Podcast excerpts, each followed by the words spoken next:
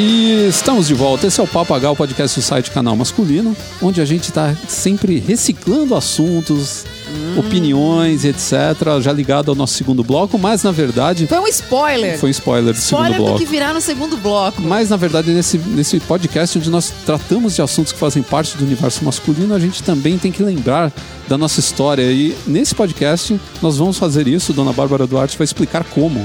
A gente vai falar sobre a comemoração de 10 anos fazendo podcast, uma década gravando podcast. Na verdade, a gente não vai falar da comemoração porque não teve festa. Nem um bolinho teve. A Ah, gente devia o ter bolo. feito. é. Poxa, eu tô aqui gravando achando que mais cedo ou mais tarde um bolo vai surgir aqui Tinha que surgir um bolo, porque ó, mesa. 10 anos trabalhando com podcast nesse Brasilzão aqui não é fácil. Não, nada nesse Brasil é fácil. Mas aí tá em nossa carreira de podcasters de 10 anos. Meu Deus do céu.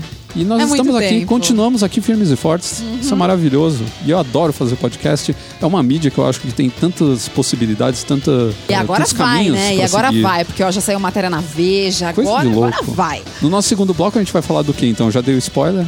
Sobre as novas formas de consumo. Agora, nesse em pleno século XXI, com o século XXI a pleno vapor, a gente. Geração Z. Tá vendo tudo diferente. É, a gente falava mal, né, dos millennials e tal. Agora vem uma nova geração aí, toda Pra gente falar mal deles também. Precisamos dessas gerações. Venham mais e mais. Pra gente ter assunto pra ficar tirando barato. Não, mas a gente tira um barato, mas na realidade esse assunto afeta todos nós. Não, e é um né? assunto legal, é uma Seja coisa da bacana. geração que, que, que for. A questão é que a gente realmente tá mudando a nossa forma de consumir, seja roupa, o que a gente come, a forma como a gente se transporta na cidade, né? Se a gente tem carro, se a gente não tem, enfim, é uma loucura. Tá tudo sendo questionado. E na verdade é um consumo que não é consumo, né? Porque às vezes você É. não consome. Sim, você dá um jeito ali de falar, vou só alugar, vou É, só. você dá um tapinha É, ali Vou pegar numa- um Uber ali, tá tudo Dá um certo. tapinha naquela sua calça velha, dá uma cerdidinha ali naquele buraco na bunda. É, vira barra. É, quem tá fazia, certo. quem fazia upcycling muito era festa junina. né?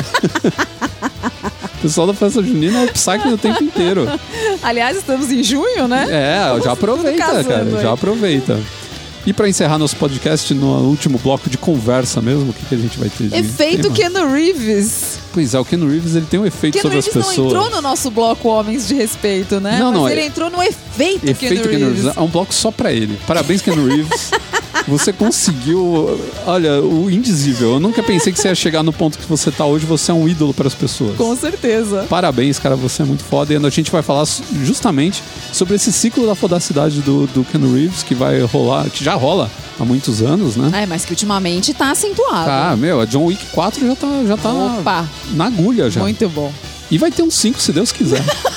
John Wick tem que passar o, o Velozes e Furiosos. Meu Deus. Vai ter o 8, 9 então. Tomara, eu quero. Eu quero que vire uma novelinha pra assistir todo dia. Lembrando a todos vocês que queiram contribuir com o Papo H e todo o canal masculino nesse holding de empresa sensacional. Se quiserem que a gente continue por mais outra década produzindo podcast. Exatamente, é só vocês Contribuam. Entrem no padrim.com.br barra canal masculino, que lá vocês vão ter as- todas as modalidades de ajuda, né? De, é, na verdade, vocês vai estar apadrinhando essa empreitada sensacional que é o canal masculino, o Papagá, o nosso canal de YouTube, as nossas redes sociais. Sim, Tudo. são valores incrivelmente acessíveis. Sim, né? é o preço de um, de um Bauru. A gente falou do Bauru, mas lá na frente você vai ver. É um spoiler também do, do final do, do, do nossa leitura de e-mails. Mas é, é um preço irrisório que você pode aí ajudar a gente e vai nos manter felizes e sorridentes fazendo podcast por muito mais tempo.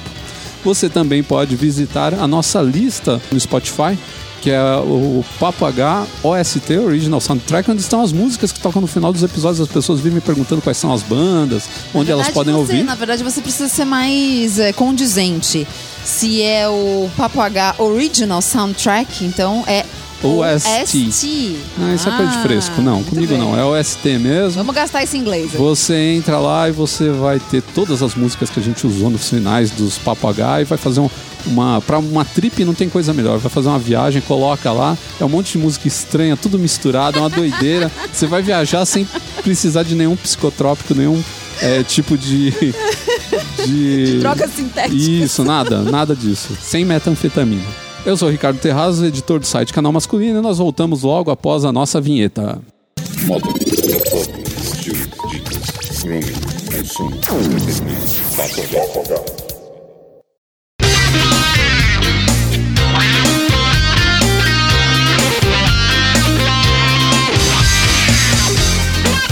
passado mês de junho de 2019, eu e a Bárbara completamos 10 anos fazendo podcast. O primeiro podcast que a gente gravou saiu em junho de 2009. Foi um podcast do Bazar Pop, que chama Popcast. Naquela época eu ainda achava que era interessante colocar cast no nome dos, dos podcasts. como se as pessoas não soubessem né, o que, que é. Eu acho que elas não sabiam. Hoje ainda é uma coisa que vira e mexe eu tenho que explicar o que é um podcast. Eu imagino há 10 anos atrás, acho que ninguém sabia É, o que mas é, o problema eu acho que é o que é pior de tudo é que virou uma desculpa pra você colocar qualquer nome em podcast. Porque você só tá com o cast na frente, sabe? Então vira. Você faz um podcast sobre filme de terror, vira terrorcast, É. sabe? Então não é, tem uma meio, criatividade. É meio óbvio, É. né? É, meio Então tem alguns podcasts que tem os nomes bem criativos, assim, às vezes o nome até te chama a, a Uhum. atenção, você acaba querendo ouvir porque você fala, nossa, o nome é interessante, é engraçado, vou, vou ouvir pra ver qual é que é, né? De repente é um, é um tema interessante. E esses, assim, eu acho que são sempre, me dão a impressão que de cara o cara já não teve criatividade, então o resto vai junto. Isso é um assunto que eu gostaria de saber de você e de- dos nossos ouvintes, se quiserem mandar pra gente pelos comentários ou por mensagem nas redes sociais. O que, que faz vocês terem vontade de ouvir um podcast? Não um podcast que vocês já conhecem e, óbvio, já sabem temática, quem são os, os apresentadores. Mas o que, que, o que, que chama a, atenção de vocês é, para começar a ouvir um podcast novo? É, eu acho que sempre o tema, eu acho que é sempre importante, mas eu acho que hoje eu vou muito por indicação. Então, às vezes as pessoas falam muito de um podcast, olha, esse podcast é super legal, o pessoal tá se destacando aí e tal. Então eu acabo ouvindo, geralmente por indicação eh, de outras pessoas que escutam podcast. Por exemplo, matéria de revista que saiu falando podcast. Geralmente eu não escuto porque eles colocam ali amigo, eles colocam os podcasts que são mais conhecidos. Esses aí eu não preciso mais ouvir, eu já conheço. Então eu vou atrás de indicação de outras pessoas. Então quando alguém que eu sei que tem um gosto bacana e que faz boas indicações, o cara fala de um podcast, eu vou atrás pra descobrir. Mas geralmente é o tema, né? Eu acho um tema interessante, eu falo, pô, vou ouvir e vou dar uma chance pra esses caras aqui pra ver qual é que é. Nessas eu encontrei muita coisa boa, muitos podcasts interessantes. Também já encontrei podcasts que me decepcionaram, mas isso é a Ah, vida, né? normal, Não, não né? pode ser 100% de acerto sempre, né? Mas voltando ao fato aí que a gente já tá 10 anos fazendo podcast, né? 10 anos. E a gente Oh, meu começou- Deus, como isso passa rápido. Não, e a gente começou numa época que o podcast era feito totalmente na cabeçada, né? Não tinha ainda Sim, muito. a- Assim, já se sabia um pouco sobre o podcast, de formato e tudo mais, mas não se sabia muito bem como fazer o podcast. E como tinham ainda poucos podcasts, todos eles tinham mais ou menos a mesma cara. Então você sair daquele modelo de podcast era muito difícil. Então tinha os Jovem Nerd que faziam um baita sucesso já em 2009 e tinha um monte de gente que fazia um podcast no formato parecido. Quando eu falo formato é esse papo com várias pessoas, um tema de cada vez, né? E um podcast, sei lá, de uma hora, uma hora e meia, alguma coisa assim. Então todos os podcasts eram mais ou menos isso. Aí você tinha alguns que saíam fora, tipo o Pauta Livre News, que eles pegavam várias notícias e comentavam as notícias, né? Tinham alguns podcasts que saíam fora, mas a maioria era esse formato aí que o pessoal chama de mesa cast, né? Que é o é um mesa de bar, né? E o, o pessoal sentado conversando. A gente começou fazendo nesse formato bem quadradinho, assim. Era a gente, mais alguns convidados, ou um convidado pelo menos. A gente escolhia um tema e falava durante uma hora e meia. Só que o problema é que o público de podcast era muito pequeno na época e também o tipo de assunto que a gente escolheu não interessava para as pessoas que ouviam podcast, que era na maioria tudo nerd na época. né? Então a gente falava de moda, a gente falava de consumo. Era um negócio interessante por ser completamente diferente É. mas não recebia destaque. Ninguém prestava muita atenção porque todo mundo queria saber sobre quadrinhos e É. cinema, né? É. Então, basicamente, a gente ficou um pouco limitado por causa disso. Aí, depois de um tempo, a gente deu uma desanimada de fazer o podcast, porque a gente viu que não estava conseguindo muita. Mas mesmo assim, a gente fez esse podcast por um bom bastante tempo. A gente ficou uns dois anos e meio, três anos Sim, quase fazendo. eu me lembro que a gente fez é, programas muito bons, a gente gravou com pessoas muito legais. A gente gravou na época, é, ao longo né, do, do tempo que a gente fez esse podcast, a gente gravou com a Vanessa Rosan, que hoje talvez aí os nossos ouvintes conheçam esse nome do programa do SBT, né, do Esquadrão da Moda. Sim. Na época ela não era conhecida ainda, tudo bem que hoje ela é conhecida dentro do, do, do meio, né, de moda, de beleza, mas ela é uma maquiadora que faz o Esquadrão da Moda, é a maquiadora que faz lá as transformações na pessoa que está participando do programa. A gente gravou com o Fauzi Hatten, que é um estilista E hoje ele se dedica mais ao, mais ao teatro, né? teatro, Ele é. Criou uma Mas carreira na paralela. época o nome dele era bem Era muito forte. bem conhecido, ele estava em todas as edições de São Paulo Fashion Week. Aliás, foi acho que um dos podcasts mais legais assim que eu me lembro Sim, de ter gravado. foi muito bacana. Porque ele é uma pessoa muito muito inteligente e, e muito tem muita coisa pra contar. Tinha muita coisa pra contar, né? Era bem, foi bem legal conversar com ele. E assim, a gente gravou com várias pessoas que estavam começando naquela época, que eram do mesmo, né? Estavam no mesmo barco que a gente. Sim, a gente gravou com o Tato e o. Mauri, que eles também tinham recém Sim, começado. o- verdade. que na época é o We Are Geeks, né? Virou É. Ultra Geek depois. Então. a gente gravou com. Daí ainda tiramos alguns bons amigos, né? Sim, não, só, não foram só os programas. A né? gente gravou com o Rafael do Mac Magazine, que agora Também, voltou a fazer verdade. podcast há uns anos atrás, não sei se ainda tá fazendo. É que a gente fez esse por Skype, né? Eu não conheci ele pessoalmente. Sim, a gente fez com ele. A gente fez com um monte de, de gente, foi legal. A gente fez muito contato. Sim. A gente gravou podcast com um convidado e a gente gravou podcast com cinco convidados, É. né? A gente teve podcast com um monte de gente é, participando. A gente não tinha ainda equipamento naquela época, então a gente gravava só com o Mac, então era na cabeçada mesmo, que nem eu falei. Era bem mais complicado, mas depois a gente foi entendendo a necessidade de ter um, um equipamento bom, né? De trabalhar mais o formato do, do, do conteúdo, o formato do próprio podcast. Mas eu como acho ele era que isso era uma questão da época também, né? As pessoas estavam Era. começando. Eu me lembro que quando a gente foi começar a gravar podcast, eu falei, mas o que que é podcast? O que que é isso que a gente vai fazer? Porque eu, na época, não ouvia podcast, né? Eu, na época, tava consumia blog, né? Que era o que pegava e tal. Mas o podcast mesmo não era, um forma, não era uma mídia que eu tinha hábito de ouvir. É, mas a nossa política sempre foi de se expandir para todos os lados, né? Sim, Então, desde o Bazar Pop, a isso gente. foi muito legal. Sim, desde o Bazar Pop a gente tinha todos os tipos de rede social. A gente tinha conteúdo de YouTube, a gente tinha conteúdo de podcast. É. Então a gente sempre fez questão de criar conteúdo para todos os meios que a gente pudesse. O- É, foi depois com a era mudança do formato, né, do YouTube, que a gente deu uma abandonada no, no YouTube. Assim, pelo menos eu, principalmente, você passou a ter a- a- um conteúdo que você fez aí recentemente, eu larguei. Porque foi a época daquele estouro de vídeo de beleza, de automaquiagem, de ensinar as pessoas a se maquiarem. Eu falei, gente, eu não sou uma profissional desse assunto, eu acho que eu É. não tenho muito o que agregar. E em 2012 a gente criou o canal masculino. né? A gente viu de 2012 para 2013 o site pular de zero leitores para 100 mil leitores. A gente falou, pô, o negócio tá virando, vamos começar a aumentar também a nossa presença aí em outros meios, né? Vamos ver o que que, o que, que a gente pode fazer para transformar o canal masculino num conteúdo mais completo. E uma das coisas que as pessoas falavam pra gente, é, o, o formato de site masculino na época era muito aquela coisa. é, raramente ele era só moda masculina e grooming, né? Que nem a gente faz hoje.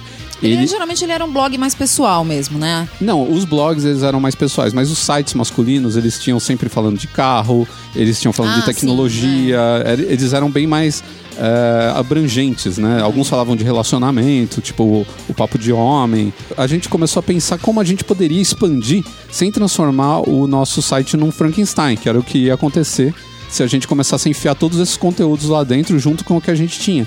Fora que a gente tinha medo de perder o foco, né? De começar a falar de um monte de coisa e não falar mais de nada. Então, o podcast foi uma maneira que a gente encontrou de falar de outros assuntos que não só moda e beleza e cuidados masculinos, falando ainda desses assuntos também, né? Ajudando os ouvintes, porque a gente tem é, pessoa que não lê o site, mas é ouvinte do podcast fiel desde o começo. Então, esses caras falam que o podcast ajudou muito né, nessa área. E aí a gente começou a explorar outros temas com o nosso podcast que a gente lançou em fevereiro de 2013. Primeiro programa no comecinho de fevereiro de 2013. E eu me lembro da gravação desse programa até Lembro, hoje. na sala da nossa antiga É, casa. Da nossa antiga, antiga, casa. Antiga. Tipo, a gente tinha uma sala minúscula. Minúscula. e a gente gravou lá com o Luiz, né? Com o Luiz, aí, o próprio o Luiz não Luiz, entendeu porque eu chamei é. ele pra gravar o podcast. Eu falei: não, cara, a gente precisa de uma voz que seja dissoante. A gente precisa de um cara que não entenda desses assuntos é, de moda e etc., mas que ao mesmo tempo entenda dos outros assuntos. Então, ele, pra falar, por exemplo, você podia falar com ele de futebol, de jogo, de, de game, de um monte de coisa que ele manjava. Então, era legal que ele sempre complementava e na hora que ele não tava complementando, ele tinha dúvidas que eram relevantes, né? Então foi uma grande cartada até hoje. Um monte de gente adora o Luiz como participante do podcast. Em breve eu vou chamar ele para participar de novo. E na época foi muito bom porque ele complementava muito bem. E ele tinha do- aquele humor do Luiz também, que é todo característico, né? Quem quiser ouvir os podcasts passados vai ver que ele tem um jeito de fazer piada todo, todo dele, assim, é muito legal. Aliás, pode ouvir também o, o 106, acho que é o 100 107, que ele participa também recentemente aí, que foi seis É um anos de episódio podcast comemorativo. comemorativo o tanto de coisa de absurdo que ele falou ali naquele episódio. É, o que aconteceu foi que logo no primeiro episódio, que a gente, até o Luiz brinca até hoje, né? Ele fala que achava que ia ter uns 50 caras ouvindo no máximo, porque apesar de tudo a gente tinha bastante audiência do site. Então, se a gente conseguisse convencer ali uma meia dúzia de ouvir, já era alguma coisa. A gente falou, ah, Se tiver uns 50 caras ouvindo, tudo bem. E o primeiro episódio teve 1.200 downloads. É, então. E a gente não acreditava, a gente falava, meu, tem um monte de gente ouvindo. Começou a chegar e-mail, começou a chegar comentário no site, o pessoal incentivando. Pô, que legal que vocês estão fazendo isso, continuem fazendo. Mas por que que isso aconteceu? Porque era algo diferente. É, então, é, isso é uma coisa que, que você tinha falado mais, mais pro começo, né? E, e que eu acho que é, é, é bem por aí. Você diversificar os assuntos e, e tirar um pouco daquele foco só de moda, mas manter o assunto moda no podcast, é o que eu acho que faz com que seja interessante, porque senão a gente fica preso num assunto só. Vamos falar só de moda. Chega uma hora que você, não que você esgota, mas que você realmente já abordou todos os assuntos que seriam os principais. Ah, não é só isso, acho que fica um pouco cansativo também, né? Porque é, e eu acho tem que moda. que às vezes não tá interessado nesse assunto. Então, eu acho que moda um podcast, sei lá, de meia hora, ok. Mas um Uhum. podcast de uma hora que nem o nosso, só falando sobre isso, eu acho que uma hora cansa.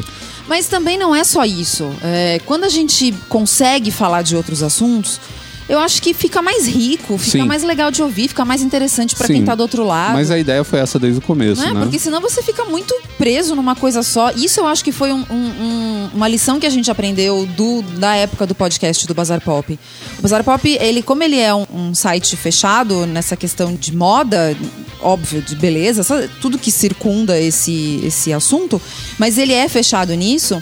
A gente tinha um pouco de dificuldade depois de um certo tempo de desenvolver pauta pra ele, porque você fica meio preso, né? Você fala, poxa, mas se eu sair fora e for falar, sei lá, de chocolate gourmet, por exemplo, as pessoas não vão entender muito bem por que, que eu tô falando disso, né? Então você, você mesmo acaba se restringindo. E desse jeito é, que o Papo H funciona, a gente tem uma liberdade muito grande de falar dos assuntos que estão aí, estão na moda, ou estão na mídia, ou nem tão, mas a gente acha legal falar, enfim. E eu acho que esse formato de três assuntos por episódio, eu acho ele legal. É, ele não Porque fica cansativo. Não fica cansativo, por mais que tenha um assunto que de repente não te interessa, sempre deve ter um outro que vai te Uhum. interessar e que vai fazer você ouvir o podcast. Você pode ouvir o podcast aos poucos. Você pode ouvir um bloco de cada vez, se quiser por dia, É, né? é. Então, de repente. Não fica aquela coisa de falar, poxa, vou ter Preci- que uma hora. tenho que separar uma hora e meia da um minha vida, tempo, é. Mesmo que você esteja fazendo outra atividade, mas você precisa Sim. estar disponível, né, pra ouvir aquele Isso, por conteúdo. exemplo, pra mim, às vezes é complicado pra outros podcasts. Às vezes eu falo, nossa, olha que assunto legal. Aí vejo o podcast, nossa, tem duas horas e dez de podcast. É. Eu não tenho duas horas e dez livre pra poder ouvir isso, É, sabe? e algumas atividades eu acho que, pelo menos pra mim, assim, eu vejo que não funciona. Por exemplo, ouvir podcast pra mim funciona muito bem enquanto eu tô na rua, enquanto eu tô na academia, enquanto eu tô, sei lá, fazendo algum serviço mecânico. Mas se eu estiver trabalhando, eu já não consigo, porque aí ou eu presto atenção no que eu tô escrevendo, pesquisando, ou eu vou prestar atenção no que eu tô ouvindo no podcast. Né? Porque senão eu vou só deixar ele de fundo, tipo um rádio, por exemplo, né? Quando você liga, sintoniza em alguma estação de rádio, e você deixa ali só o rádio falando com você pra você não ficar no silêncio. E aí eu acho ruim, porque se eu me dei ao trabalho de dar play naquele podcast, é porque eu tô interessada naquele assunto. E aí eu não quero perder, então eu preciso realmente ter um pouco de disponibilidade de tempo. É, e essa, esse formato aí, ele deu tão certo que a gente logo de cara, na iTunes Store, a gente recebeu um destacão dos caras, assim, eu acho que eles viram que era uma coisa diferente, falaram, ah, a gente precisa mostrar que podcast tem outras opções. E a gente nota isso até hoje, né? Que eles gostam de dar destaque para podcasts que saem um pouco daquela área do, do cultura pop, do RPG. Não, não tô falando que esses podcasts são ruins, muito pelo contrário, tem uns ótimos, eu adoro, eu ouço alguns deles. Mas o problema é que tem muito. Então, dá, quando dá a impressão que tem só um assunto, você começa a espantar o público. Porque as pessoas falam assim: ah, mas eu não gosto disso, eu gosto, sei lá, de futebol. Não, beleza, tem podcast de futebol. Ah, eu quero saber sobre finanças. Ótimo, tem podcast sobre finanças, sobre línguas, sobre história, sobre ciência, sobre tecnologia. Então, quando você mostra tudo que engloba né, o, o podcast hoje em dia, você vê que é muito rico, né? Que eles têm de tudo. E com essa, com essa expansão atual do podcast, que agora o podcast tá meio que numa certa É o moda, ano do né? podcast no é, Brasil, não, eu acho que finalmente. essa história do ano do podcast não dá pra gente falar isso, que a gente, já a gente tá ouvindo isso, eu não sei nem há quantos anos, mas realmente a gente tá vendo um, um crescimento na produção Sim. de podcast. É, a mídia tá dando mais atenção ao podcast. Eu acho que um grande trunfo foi quando o uh, Spotify colocou aqueles banners no metrô, colocou outdoor na rua, fez um, todo um away em torno de podcast. Isso daí pode ser bom e pode ser ruim. Sim, tudo tem sempre o seu lado positivo e Primeiro, negativo, a né? gente pulou de 800 e poucos podcasts aqui no Brasil para mais de 2 mil hoje, né? É, em um e ano. a gente sabe que nem todos vão É. ter qualidade. Eu tô vendo gente que nunca ligou pra podcast falando que vai fazer podcast, né? Até outro dia eu coloquei um, um tweet, É, mas- um tweet revoltado falando assim, ó, toma aí, você que, que ria quando eu falava que eu fazia podcast, né? E agora tá querendo fazer podcast, né? É. Porque é muita cara de pau, assim. Eu- várias vezes eu e a Bárbara, a gente eh, chegava em alguma reunião de negócio, então tava falando com alguém de alguma marca e falava sobre podcast, o cara virava o olho. Uhum. E aí o cara ia lá e investia um, um, um Papo H tem 40 mil ouvintes. O cara ia lá e investia num youtuber que tinha 500 mil seguidores, só que 500 mil assinantes, né?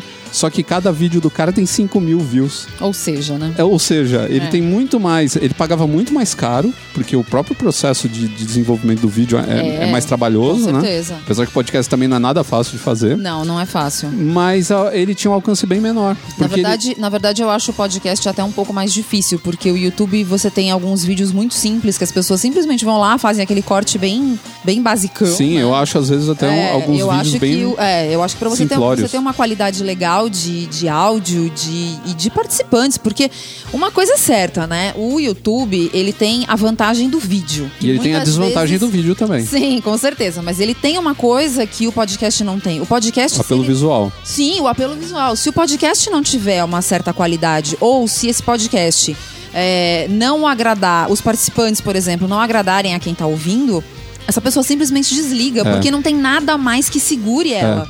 No podcast, se você não tem a voz agradável, você pode espantar o seu ouvinte. Sim. Se você não tem é, uma boa dicção, você pode espantar seu Você ouvinte. tem que ter uma certa fluência, você não pode ficar enrolando muito, porque senão a pessoa começa a perder a paciência ouvindo aquilo. Se você não sabe desenvolver o tema de- decentemente, você é, perde eu ouvinte. acho que, assim, é, eu não tô querendo dizer que o podcast, porque ah, eu faço podcast, eu não Não. faço vídeo.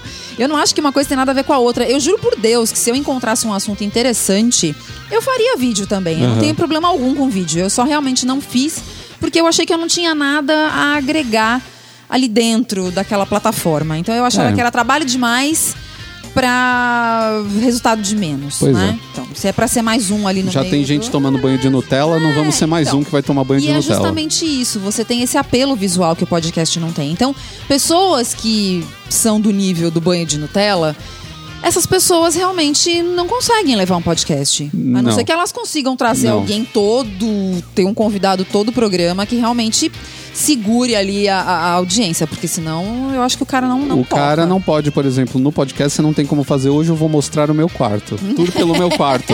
Então, aqui tá a cabeceira da minha É. cama, imagine, imagine. Imagine, eu, vou fazer uma descrição, é, eu vou fazer uma descrição muito rica É, pra vocês. Então, então assim, É, então é engraçado. O podcast, justamente por ele ter a limitação do vídeo, de não ter vídeo e não ter imagem, ele é obrigado a ter conteúdo. Sim, ele tem que ter qualidade, ele tem que ter conteúdo e qualidade. Sabe? Então, no máximo, você tem o que? As piadas do Moção, que são, acho que, o, o podcast mais raso que a gente tem ali, porque são piadas mesmo daquelas que eram de rádio e os caras transformaram em, em podcast. Eles pegaram conteúdo de rádio e jogaram direto pro podcast. Mas o restante, a maioria dos podcasts, é muito rico em conteúdo. As pessoas fazem questão de colocar um conteúdo, mesmo aqueles que são bem brincalhões, que o pessoal é bem engraçado e tal. Mesmo assim, alguns, o, o elenco consegue, mesmo com as piadas, levar adiante o, o conteúdo, né? Desenvolver o tema e fazer um podcast bacana. É que é, a gente tem que levar em consideração que justamente por, por, o podcast ter sido uma mídia um tanto quanto, vamos assim dizer, desprezada pelo, pelos anunciantes, pelas agências, por tudo Continua, isso. né? Mesmo com todo É, esse auê. Continua, tá começando. A gente não sabe pra onde vai, mas enfim, tá começando a despertar algum interesse. Mas até a- aqui a coisa sempre foi um tanto quanto jogada para debaixo, varrida para debaixo do tapete. É. E isso acabou tendo uma coisa boa. Porque durante todo esse auê aí que a gente teve das fases que depois acabaram se voltando contra, né? Então a gente teve o Facebook, que foi primeiro, nossa, se você não tivesse grandes likes na sua página do Facebook, você não era nada. Depois veio o YouTube e cada época teve a sua modinha. Então o podcast meio que passou ileso por tudo isso, né? E o legal é que como ele tá começando a ficar mais em evidência agora, se a gente tá fazendo 10 anos de podcast, tem gente aí que deve ter, sei lá, seus 15 já. É, por aí. Então, nesse meio tempo, essas pessoas que começaram lá atrás e que continuam até hoje são pessoas que meu, sobreviveram na raça. E se fazem isso e se sobrevivem, ou, ou porque tem muito amor ao negócio, ou porque ganham dinheiro com isso, fazem al- algo de qualidade. Então, eu acho que essa é a vantagem do podcast. É você ter é, ouvintes que têm um nível é, cultural melhor. Porque justamente isso tem gente que nem sabe o que é podcast, então você sabe que são pessoas que gostam do que é diferente, que Consome procuram- conteúdo. consome conteúdo, gosta de se informar, de saber a opinião de outras pessoas e de ouvir conversas diferentes. Então, tudo isso trouxe, é, eu acho que co- agregou coisas positivas ao podcast, Sim. né? O podcast conseguiu sair um pouco ileso dessa moda toda de é- internet. Eu acho que é um público muito qualificado ainda. Não sei mais pra frente aí com esses podcasts que estão chegando agora. É, tem muita coisa nova aí que já, já sai um pouco daquele esquema de conteúdo e tenta ser uma coisa diferentinha, meio boba, mas não sei também se esses caras vão aguentar muito É, tempo. agora só o tempo vai dizer. É, só o tempo vai dizer. É, para mim, o que eu acho que hoje é um pouco preocupante nessa mídia de podcast é coisas como, por exemplo, a iniciativa do Spotify de fazer seu próprio podcast. Porque aí a gente tem uma empresa gigante e cheia de dinheiro capaz de trazer toda a mídia que a gente podia receber para eles. É. né? Então, tu- tudo de investimento de mídia pode cair na mão de um, de um Spotify e o Spotify virar a Globo dos podcasts. Porque hoje 70 e não sei quantos por cento do- dos investimentos de publicidade são feitos na Globo. E o resto é, di- é dividido por todos os outros canais, pelo amor de Deus, né? É. Sabe? Então é muito dinheiro na mão de uma pessoa só. Então É. eu não gosto quando começam a criar os conglomerados. Quando começa a empresa grande colocar dinheiro, aí eu já fico preocupado, porque esses caras eles não jogam limpo e eles não e eles têm recurso. A gente não tem Sim, recurso. a gente não tem recurso. Podcast é transformar falta de recurso em recurso. É. Você não tem nada, você fala assim: eu vou sentar aqui com o meu notebook, vou ligar o microfone e vou gravar um, um programa. É isso que é podcast. Né? Aí o que aconteceu? A gente gravou três programas, né? Voltando lá no começo do Papagaio, a gente gravou acho que três ou dois programas sem nenhum recurso, só com o, o computador. Eu falei: olha, tá legal, a gente tá ganhando cada vez mais ouvintes. Mas ainda não tá. Mas o som tá uma 100%. tranqueira, a gente precisa melhorar esse som aqui. Eu fiz um investimento pequeno, comprei uma mesinha aqui com três entradas de microfone, é, comprei três microfones e falei: bom, eu, o Luiz e a Bárbara, a gente tá coberto. É. A gente tem nossos microfones. Quando precisava chamar mais alguém, eu pegava um emprestado do Tato e do Mauri, que moravam do lado da gente. é. Né, e a gente pegava um lá emprestado e colocava mais uma pessoa pra, pra dividir um canal aqui e colocava mais uma pessoa pra falar. E nessa a gente chegou a gravar, acho que até com cinco pessoas, podcast, né? Aquele que a gente falou de rádio pirata, É. meu primo do Luiz, o Moisés, vieram participar e tal. Então foi bem bacana fazer essa, essa experiência também.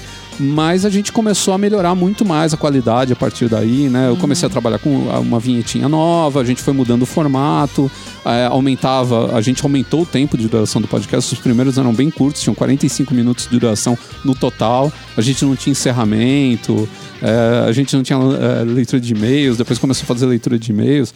né? Então a gente foi sentindo aí o que o público pedia pra gente e a gente foi incrementando dentro do que, do que podia. Se hoje você fosse dar uma, uma dica ou um conselho pra quem for começar o podcast, o que você diria pra essa pessoa? Oh, que pergunta difícil. Eu acho que a primeira coisa é você saber no que você é bom. Você tem que ter um assunto é, ou uma categoria de, de- do conhecimento que você tem que saber falar alguma coisa. Simplesmente falar assim, ah, eu gosto de Vingadores e de quadrinho e eu vou começar um podcast? Hum, Não, É, acho que não. Você tem que ter um bom conhecimento. Aliás, quadrinhos, todo mundo quer fazer podcast de quadrinho, mas Então, é, na é um dos verdade, que mais acho- requer então, conhecimento. Na verdade, eu acho que esse, esse, esse assunto, não. É. Entendeu? Já tem gente demais falando sobre isso. É muito legal, é muito interessante, todo mundo quer falar disso, mas eu acho que não. Eu acho que uma das maneiras de falar sobre um assunto assim é se especializar. Por exemplo, eu vou falar só sobre quadrinhos de ficção, É. ou só sobre quadrinho europeu, sim. ou só sobre quadrinho Então, adulto. o nicho, eu acho que hoje na internet, ele é importante em qualquer, em qualquer mídia, seja no podcast, Concordo. seja num blog, seja em redes sociais, seja no YouTube, aonde você tiver. Então, eu acho que esse, esse é o primeiro tema, né? Saiba do que você está falando, defina um assunto sobre o qual você vai falar e tente ser o mais autêntico e original possível. Tente fazer um formato que é difícil, né? Você ter um formato diferente hoje, inovador, porque meio Não, pra mim formato já é fizeram fundamental. tudo. Não, não Mas, fizeram tudo. né? É, mas eu acho que você precisa pensar, trabalhar um formato legal, assim, que, que você acha que funciona pra você.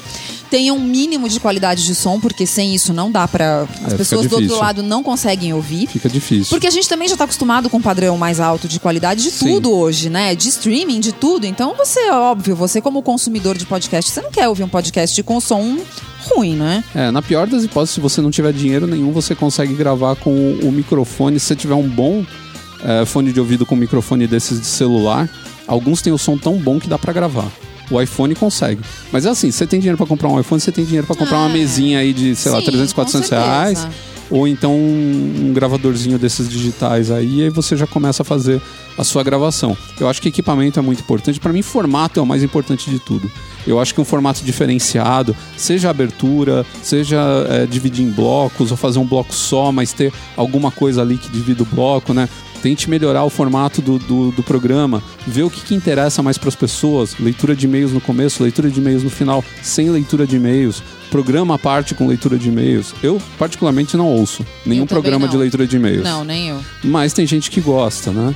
É, é uma maneira de você fidelizar muito. As pessoas gostam de ver você é, interagir com elas, né? E é legal interagir Eu acho que com a os, os interação tem que ouvintes. ter, mas eu acho que ela pode ser uma parte do seu programa. Sim, eu acho que uma coisa muito importante realmente é você escolher bem o tema e tentar fazer temas diferentes. Eu acho que você não precisa ficar repetindo. Né? Eu, eu vi hoje um cara, um cara perguntou num grupo de podcasters, perguntou assim: ah, é, que temas eu uso pro meu podcast? Bom, primeira coisa, se você quer fazer um podcast e não sabe o tema, você já tá É, lascado, meu tá amigo. começando bem mal. Aí um cara falou assim: faz sobre Vingadores, ninguém fez.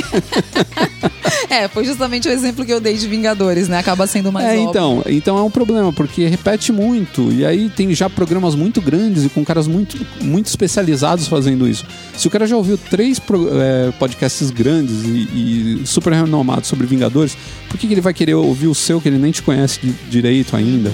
Então o melhor é, se você quiser até fazer esses no futuro, talvez mais pro futuro seja interessante. Mas hoje, tenta fazer assuntos diferentes que o cara vai falar, pô, sempre quis ouvir alguém falando sobre isso e É. nunca teve É, vou ouvir esse cara aqui. Sim. Mesmo que ele não goste do seu programa de cara, ele vai se obrigar a ouvir até o final, porque é um assunto que ele não vai encontrar em outro lugar. Então ele é obrigado a ir pra cima disso. Além disso, você não precisa só ficar em cima do tema, você pode mudar o formato. Seu podcast pode ser um podcast de contação de história, de análise de livro, o, o almanaque do jovem fazendeiro lá, que Sim. os caras fizeram um programa de rádio falso, que na verdade ele conta uma história. Se você ouvir todos os programas de rádio, você vai ver que tem uma história ali por trás de uma cidade que está sendo palco de um, de um evento estranho pra caramba. E tem todo um mistério por trás, e você vai ouvindo, e tudo isso com muito humor, sabe? Muito bacana o jeito que eles fizeram aquilo. Então é um storytelling de uma maneira que te pega, e eu ficava louco pra ouvir o próximo, eram todos curtos, porque era tipo um programinha de rádio mesmo, né? De meia hora, um negócio assim. Então foi uma maneira que os caras encontraram de fazer uma coisa diferente com o formato. Cara, é áudio, você pode fazer qualquer coisa. Você pode fazer um podcast de, de música. Já tiveram, inclusive, vários podcasts musicais, hoje eu vejo menos. E se preocupar mais com isso, com conteúdo. É, eu acho que todo podcast, se for mais de uma pessoa, tem que ter um bom host, um cara que consiga levar é, as ideias adiante. Isso é importante. Ou pelo menos duas pessoas consigam conversar sem uma passar por cima da outra, ou sem muitas guerras, né? Sem muito muito, muita briga, né? Tem podcast que eu já vi os caras discutirem feio. Meu Deus do céu. Não, aí não dá, né? né? Então você ter pessoas participando também é interessante. Às vezes não é legal você chamar só porque é seu amigo, chama porque você sabe que a pessoa fala bem, que a pessoa tem boas ideias, que a pessoa sabe colocar as ideias no podcast de uma maneira bacana. Então, é, eu acho que uma boa equipe, se você for juntar muitas pessoas, eu acho que mais de três ou quatro pessoas fica complicado gravar um podcast, vira bagunça. Eu também acho porque, é, por exemplo, eu ouvia um programa de rádio que eu inclusive larguei recentemente por conta dos participantes. O que foi no começo o motivo pelo qual eu comecei a ouvir, É, você vê ele como virou é? um motivo que eu parei de ouvir. São muitas pessoas e essas pessoas tentando todas falarem ao mesmo tempo e uma brigando com a outra porque são opiniões políticas. Então, o povo fica incontrolável. E assim, vira uma coisa que você fala, gente, mas meu Deus do céu, não, para. Aí quando você vê, você já desligou. Aí no outro dia a mesma coisa, e no final das contas, uma hora você vê que você já nem sintoniza mais. Então eu acho que muita gente realmente não funciona. É, e uma coisa que eu acho que pra mim é fundamental é a edição. Porque A edição é muito importante. É a edição que faz com que a pessoa que tá ouvindo se interesse pelo programa, porque também não adianta nada. A gente erra. Né? A gente, na hora que a gente fala, a gente erra, a gente tosse, a gente dá risada na hora errada, a gente, enfim. A edição ajuda bastante pra quem tá do outro lado ter um programa fluido. Se você começa um podcast, você começa uma empresa. Então, às vezes eu vejo os caras falando: "Ah, como é que eu faço pra monetizar?". Eu já vi gente até ironizando, falando: "Cara, você começou o podcast agora e já quer monetizar?". Não, você começou o podcast agora, você já tem mesmo que seja você sozinho, você é o seu setor comercial, cara. É. Porque eu vou te dar um bom exemplo. O pessoal fala: ah, você quer começar agora e já monetizar. Bom, vamos supor que você comece um podcast e você gosta de falar de tomate. Aí você começa o podcast do tomate. Você fez dois podcasts do tomate. É, é um assunto que nem todo mundo tá ligado, mas tem os produtores de tomate Sim. de todo o Brasil que podem ouvir o seu podcast, são um público que podem consumir. Aí você, um dia você tem um lampejo. E se eu procurar a cooperativa de produção de tomates do Brasil E e oferecer oferecer, o meu meu podcast como branded content para eles? Então, e aí você vai precisar emitir uma nota. Exato. É. Mas aí você tá fazendo o seu comercial, você tá fazendo o seu administrativo, Você tá vai- fazendo a sua produção de conteúdo. a produção de conteúdo Você tá divulgando. e você tá vendendo o seu trabalho. podcast pros caras. Os caras vão colocar lá no, no portal do Tomate o podcast. Existe um portal do tomate? Não sei. Não sei. Mas assim, o cara, os caras vão colocar lá no portal do Tomate. Tem a Cutrale, que é de, de laranja. Sim, é verdade. Deve ter um, um Não, a portal do. É uma empresa. A Cutrale. Mas tem, né, a Eu cooperativa não de, sei, de- eu não sei. Eu não entendo nada de produtores de frutas, hortifruti, eu não entendo É, não, nada. é a cooperativa. Você pode pegar uma cooperativa e falar assim: olha, tá aqui o podcast do tomate. Os caras, pô, que legal isso. A gente pode dar dicas de plantio. Sim, de- tem muita coisa Muita coisa. sobre o tomate. Né? Importação, como é que estão as taxas de importação, exportação, como é que tá a venda do tomate, como que vai ser o tempo esse ano pra quem planta tomate. É. Pô, tem um Vai monte de coisa. desse ano, né? De repente você vende. Então você fala, pô, meu podcast bobo que todo mundo tirava um barato, agora tá sendo bancado aí por uma das maiores cooperativas do Brasil, que é a cooperativa do esse- tomate, eu que é gigantesca. esse, esse pensamento de 10 anos atrás. Não, não dá. Que as pessoas falavam assim: como foi que você começou? Aí vinha a blogueira fofa e falava assim: ah, eu comecei como hobby. E é E aí, nossa, deu super certo e hoje eu estou milionária. É. Gente, para com isso, entendeu? Isso aí foi uma conversinha mole pra boi dormir de 10 anos atrás que não cola mais. Eu acho que todo mundo gosta de ter o seu, o, o seu conteúdo, seja ele qual for. Instagram, qualquer porcaria. Todo mundo quer ver o seu trabalho reconhecido. E o que, que reconhece mais o seu trabalho do que dinheiro?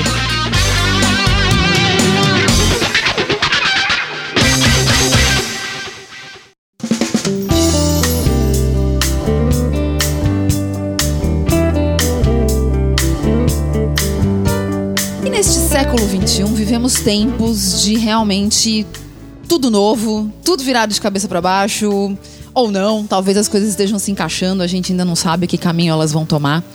Mas Eu, eu nem tem- me acostumei ainda a estar no século XXI. Não é? Então. eu fico pensando no século XX o tempo inteiro. No século- Ah, não, não, já passou 21.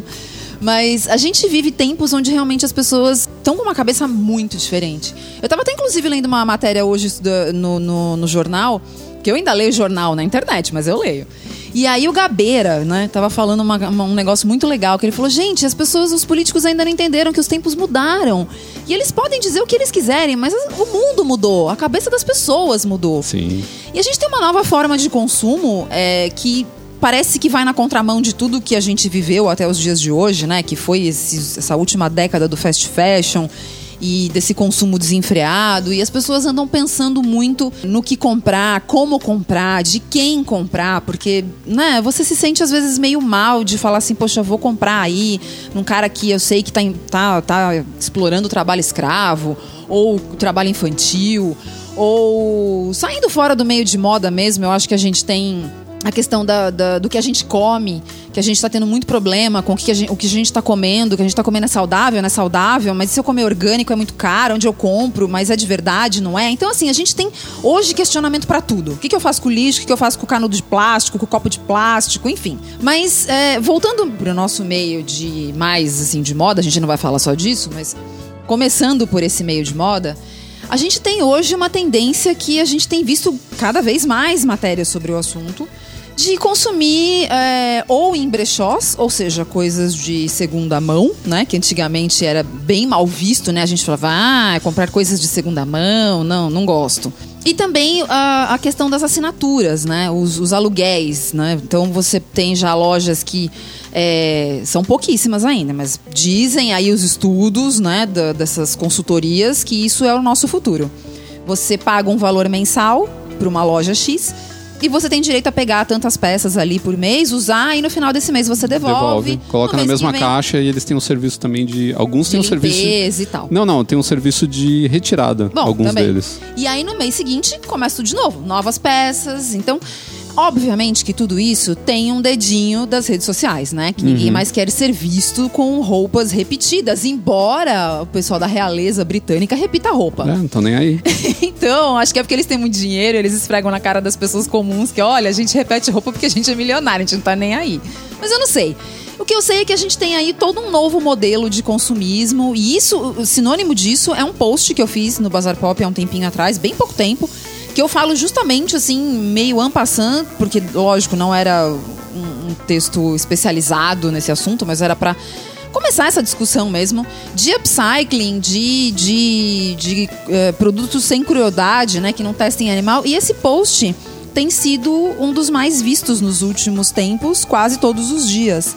Então, quer dizer, as pessoas estão cada vez mais se preocupando com isso, né?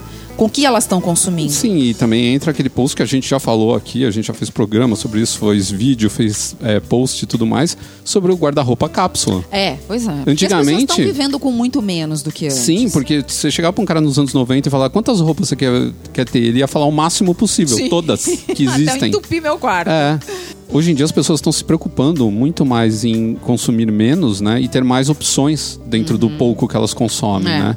E isso, inclusive, pro homem é melhor, porque o homem tem essa preguiça de, de combinar É, cor, é. combinar peça. Então, quanto mais simples o guarda-roupa, É. mas mais funcional, ele souber que ele consegue fazer coisas legais com aquele pouco que ele tem, pra ele é melhor. Então tá todo mundo atrás disso, por isso, esse é um dos motivos, né? Além Uhum. da economia, né? Você gasta muito menos com roupa e tudo mais. Acho que isso tem a ver com um, um momento que o mundo todo está vivendo, e em especial o Brasil por essa questão da crise, né? Sim, a pobreza faz a gente repensar nosso sim, consumo. Você repensa um monte de coisa. Você fala, nossa, mas por que, que eu vou gastar tanto nessa polo?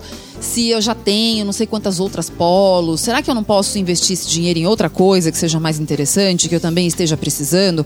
Faz você repensar muita coisa. Você para de pensar tanto, você para de consumir tanto por impulso.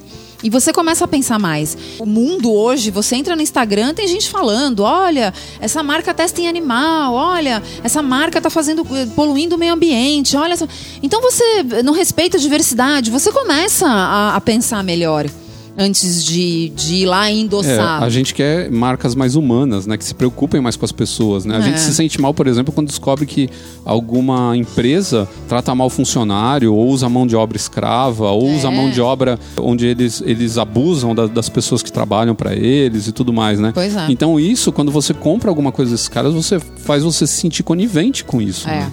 E é horrível, porque ninguém quer ser conivente com uma coisa de onda É assim. Antigamente, tudo isso era mais escondido. Hoje, com a internet, Pois tá é, tudo aí, você né? tem como descobrir essas coisas muito mais facilmente.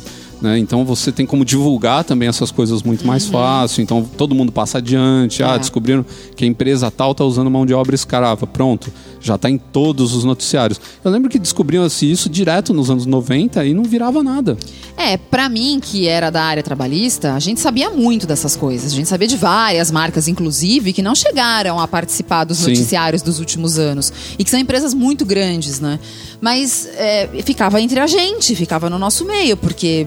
Como é que você ia divulgar isso? Não tinha internet naquela época. Quer dizer, até tinha, tinha já internet, mas era uma coisa muito menos do que é hoje, né? Hoje, com um celular na mão, você faz. Você faz um escândalo, né? É só você querer. E é muito engraçado ver que essa coisa de comprar em brechó, comprar coisa usada, alugar roupa, né, alugar carro e tudo mais, é, tá crescendo muito. Já existia, na verdade, durante anos e anos existiu isso. É, sempre existiu. E cresce cada vez mais no meio dos ricos mesmo, das pessoas de grande poder aquisitivo. Então hoje em dia é, é comum para os ricos comprar em brechó. Só que tem uma diferença, né? A gente fala em comprar em brechó, os caras falam, a olha, gente pensa naquele brechózinho do Exato. bairro, meio Tem- bazar da igreja. Tem uma diferença nas peças de roupa. Você, quando você compra uma peça feita de couro, é, que seja um couro de alta qualidade, com o passar do tempo, é capaz da peça até ganhar é, valor ou ficar mais bonita, por causa da pátina que o couro ganha. Então a É. peça fica super bonita. Quando você compra uma peça de PU e manda a peça pro brechó e os caras jogam um monte de roupa lá por cima, aquele brechó todo bagunçado, e ela fica toda des desbeiçada, toda feia tal, ela perde valor imensamente, com né? certeza. Então, existe o brechó do rico e o brechó do pobre, não é a mesma coisa. O pessoal tem mania nos artigos, fala, olha, os ricos também compram em brechó, mas peraí, olha as peças que os caras encontram lá. Sim, o pessoal Né? compra Gucci, Chanel, essas Não, coisas. e coisas muito bonitas, né? Brechó de rico vende relógio de, de alta qualidade, sabe? É. Não, e muitas vezes o brechó de rico, na verdade, é uma casa de leilão Pode ser uma casa de leilão é, também, então, né? então. Uma coisa que eu acho interessante é a- essa tendência que eles têm de alugar imóveis de alto luxo em vez de comprar.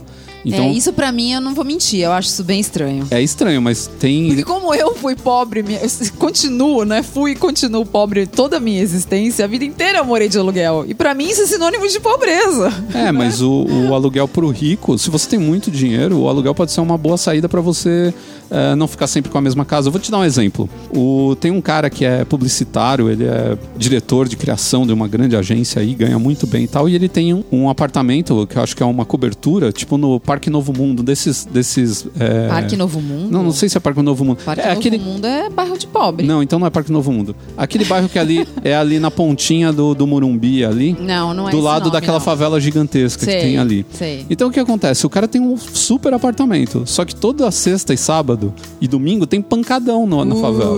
E o cara não consegue dormir. É. E ele vive colocando post no Facebook Ai, falando. como é difícil ser rico. Pois é. Só que agora ele tem esse apartamento e até que ele conseguir vender. Os caras que descobrirem que tem o pancadão, aceitarem comprar, também, vai é. perder dinheiro e tudo mais. Então o cara perdeu liquidez. Ele se ferrou. Se ele Não, tivesse Tá alugado. num mercado também que tá bem complicado de Sim. imóvel. Então, realmente, no momento atual, eu não sei o futuro, mas no momento atual, o- a locação é bem interessante. É bem interessante, porque aí o cara pode. Ele poderia largar esse daí e ir pra um outro num lugar mais Deixa lá interessante. o pancadão, E o né? pancadão fica Tchau lá. E ele se pancadão. livrou. É. Então, o aluguel, pra quem tem dinheiro e pode bancar, ele pode ser muito interessante. Os aluguéis de mansões são um absurdo, porque a mansão ela vem toda pronta.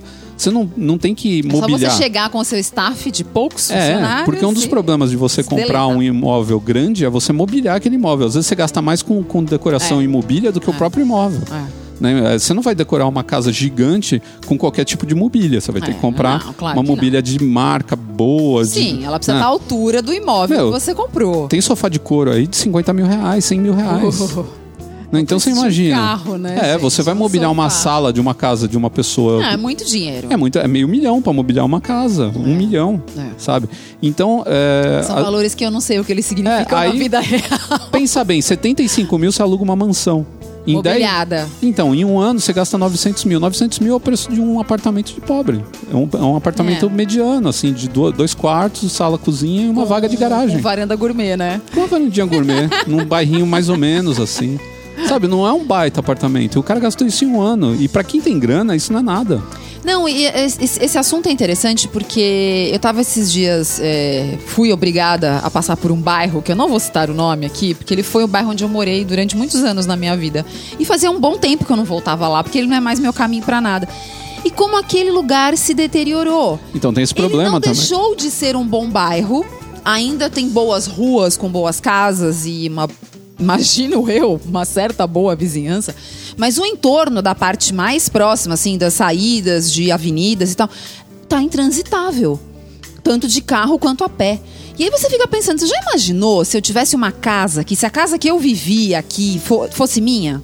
O que, que eu ia fazer? Eu ia querer morar aqui, mas Então. eu não ia mais querer morar aqui. O imóvel é uma roleta russa. Ele pode É. valorizar e pode desvalorizar. Você nunca Sim, sabe. É uma então. caixinha de surpresa. Não, então, eu nem imagino que ali tenha desvalorizado, porque ainda é um bairro bem conceituado. Mas assim, tem partes dele que você não quer mais morar.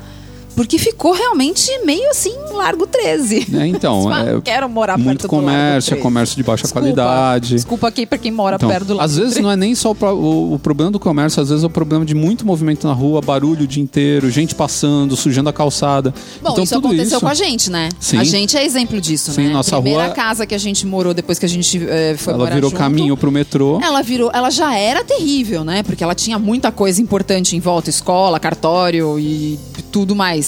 Mas depois que abriu o metrô, aí acabou. Então, Então a gente teve então que mudar você de vê, lá. Então você vê que o aluguel de imóvel, às vezes, ele pode fazer É. sentido. Aí você tem que fazer, tem contas, inclusive, você pode é, consultar, até tem consultores imobiliários e tudo mais, que fazem as contas e te dizem se o tanto que você ganha vale você ter um aluguel ou tentar comprar uma casa. Uhum. E aí, o tipo de casa que você quer, o local que você quer morar, tudo É, isso influencia. Tudo isso influencia. Mas é interessante também, né, dentro dessa parte de roupa, né, de moda, a história também da- das pessoas estarem pegando peças de roupa antiga e reformando as roupas ou fazendo customizações nelas para elas ganharem uma nova cara e Que poder é o hoje chamado upcycling. upcycling. Que, e marcas estão fazendo isso, estão pegando Uhum. peças de roupa que sobraram de coleções antigas e estão refazendo essas peças com características diferentes. Ou pedem, né, para disponibilizam uma certa oficina para os clientes e falam: olha, você tem uma peça da nossa marca, traz aqui que Isso, a gente vai ou uma chamam, remendada bacana chamam pra um artista para fazer um É. collab, aí o cara vai lá e, e customiza essas peças, e aí elas passam a valer até mais do que elas valiam. É, porque a gente, né, acabou não falando disso aqui, mas isso é um assunto também que, que tá bem alta, que é a, a era da customização, né? Sim. Todo mundo quer um tênis diferente do que o do amigo, todo mundo quer um jeans diferente, uma jaqueta diferente, e, e essas, essas, essas técnicas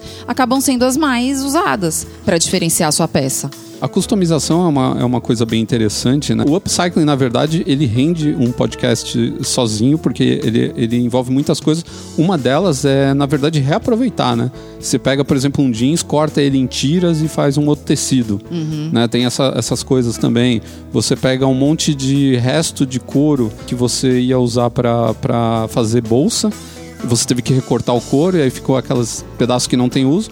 Você também pega e recicla aquilo num outro, num outro padrão de couro, onde você pode fazer dali uma outro, ah, um outro produto. Então, mas na verdade você vê como as coisas mudam. Você pegar os anos 70 e set- e 80, você me- mesmo pintar a sua camiseta era a coisa mais comum. É. Nossa, o tie-dye mesmo, né? Tie-dye era normal de fazer. É. Passar camiseta de um irmão pro outro. Né? Hoje as pessoas falam assim: ah, esse aqui eu peguei do meu irmão, esse eu peguei do meu pai. Coisa mais comum. O que eu vesti de roupa do meu pai. Meu pai comprava um moletom, achava legal. Meu, ele não via mais moletom, passava a mão e pegava pra mim. É, comigo isso já não aconteceu. É, mas, você não tinha, não, tinha irmão. Não tive irmão. Mas eu e- passei muita camiseta pra minha irmã, passei calça de moletom, camiseta da escola, porque eu crescia, ficava pequeno e ia pra ela. é. Né? Então isso era muito comum antigamente. As pessoas O irmão mais novo sempre se dava Sempre, mal nesse sempre. quesito, né? Mas hoje ele acharia legal. Acharia Se fosse nos legal. Ele hoje, seria super hipster. super hipster. E o que é interessante é que a gente foi se distanciando disso aos poucos. Eu lembro É. que nos anos 90 a molecada já não queria mais Então, fazer isso. Mas isso, isso, isso aconteceu porque as coisas passaram a ser mais acessíveis pra gente, né? A gente tinha essa mentalidade, eu me lembro quando eu era criança, né? Dessa história de você passar as roupas de um irmão pro outro e tal. A mãe guardava o enxoval do nenê porque pensava em ter outro filho e aí já teria as roupas. Porque isso era um jeito de você, que era uma classe média meio pobre, assim, você economizar dinheiro. Então, quando a- a- o brasileiro passou a ter uma condição de vida melhor, que foi a partir dos anos 90, as pessoas deixaram essas práticas de lado, porque isso passou a ser sinônimo de um tempo mais difícil. Hoje a gente vive melhor, a gente não precisa disso. A gente pode comprar tudo novo. É. Só que nós estamos meio que voltando pro passado. E independente da questão só da crise, é realmente essa questão da consciência de você falar assim, poxa, mas eu vou jogar esse negócio que tá bom aqui ainda fora? E é engraçado, né? Nos anos 70 e 80 eu lembro que todo mundo tinha uma máquina de costura em casa, né? E hoje em dia ninguém mais tem. Não, porque não sabe manusear. Eu, por exemplo, não sei É, e, e manusear. é engraçado isso, porque hoje as pessoas veem uma pessoa que sabe costurar e ficam maravilhadas. É, Olha, e é a pessoa... demais, com E- certeza. E, eu hoje, o Foi uma pré... profissão que desapareceu, né? Aquelas É. costureiras de bairro. E a Bárbara é, é testemunha. Eu prego botão, eu sei serzir buraco, eu sei É. fechar buraco em É. roupa, eu, É costura a que tá salvação em vários momentos. costura que tá soltando, eu vou lá e dou uma cerzida em cima e, e conserto. Mas eu aprendi isso com a minha mãe porque na época era comum. E às vezes eu queria, sei lá, sair com uma, uma camisa e a camisa soltou um botão. Eu mesmo ia lá, minha mãe me ensinou, eu mesmo ia lá e colocava o botão de volta. Hoje em dia, É pouquíssimas pessoas é, sabem. Então, é uma coisa tão simples, né? E, e é uma sensação. Mas graças a Deus de... tem o YouTube. É, também. Mas, mas se- a gente sabe que as pessoas nem sempre usam o YouTube pro bem, É, né? Elas é. acabam nem sempre procurando esse tipo de conteúdo. Até a gente tava falando desse negócio da consciência, né? Que as pessoas hoje estão desenvolvendo de ficar com dó de jogar certas coisas fora. Isso tá acontecendo comigo esses dias. Eu vi eh, uma pessoa que. Uma, uma conhecida minha, uma amiga minha, que montou um negócio de geleias no Rio de Janeiro. E ela Uhum. tava falando do- da importância do vidro, da geleia, e explicando. É. E aí você começa a ter. Você fala, poxa, mas espera aí, mas para reciclar o vidro é super caro, difícil e tal. E aí você começa a falar assim, nossa, o que, que eu consumo muito de vidro? Ai, vidro de palmito. Aí você começa a ficar com dó de jogar aquele vidro fora, mesmo que seja no lixo reciclável. Aí você pensa, o que, que eu posso fazer com esse vidro? Então, aos poucos, aquilo vai entrando na sua cabeça, sabe? É. De não jogar as coisas fora tão assim, simplesmente, ah, joga no lixo, que se dane. Tô nem aí. É, isso é legal por um lado porque ele também é, gera emprego para um monte de pessoas, que são as pessoas que podem fazer reciclagem desse tipo de produto, ou podem É. trabalhar com materiais que vão aproveitar coisas que foram jogadas fora. É, por exemplo, né, saindo até um pouco dessa coisa meio artesanal, mas por exemplo, artesanal que eu digo assim, meio papel machê, né, de ficar juntando, pintando e não sei o quê, mas os alfaiates e as costureiras, né? Então hoje, quando em vez de você jogar uma, uma roupa fora, você fala, pô, se eu der uma acertada aqui, se eu trocar os botões, se eu colocar, sei lá, de repente um patch, alguma coisa, será que não fica melhor? Vou levar numa costureira, num alfaiate para dar uma É, o acertada. difícil é encontrar esse alfaiate, essa costureira, Sim, né? é difícil. Mas é Mas bem, eu acho que é a ten- bem legal. Eu acho que a tendência agora com isso é começar a voltar aos poucos essas pessoas Ah, a serem Seria bem bom. Seria bem bacana, porque é é uma maneira de você, inclusive, pegar aquelas roupas que você fala, ah, não tô gostando mais do caimento, você vai lá, o cara acerta o caimento pra você, fica bonito no corpo, né? Então tem um monte de, de maneira de você é, se, se acostumar com esse- essa nova maneira de consumir, né? E gastar menos dinheiro, deixar seu dinheiro pra coisas mais legais, né? Pra coisas mais importantes. Ou quando você não tem dinheiro, Ou quando você não tem, você ficar se sentindo não- é, um inútil, né? Porque você fica.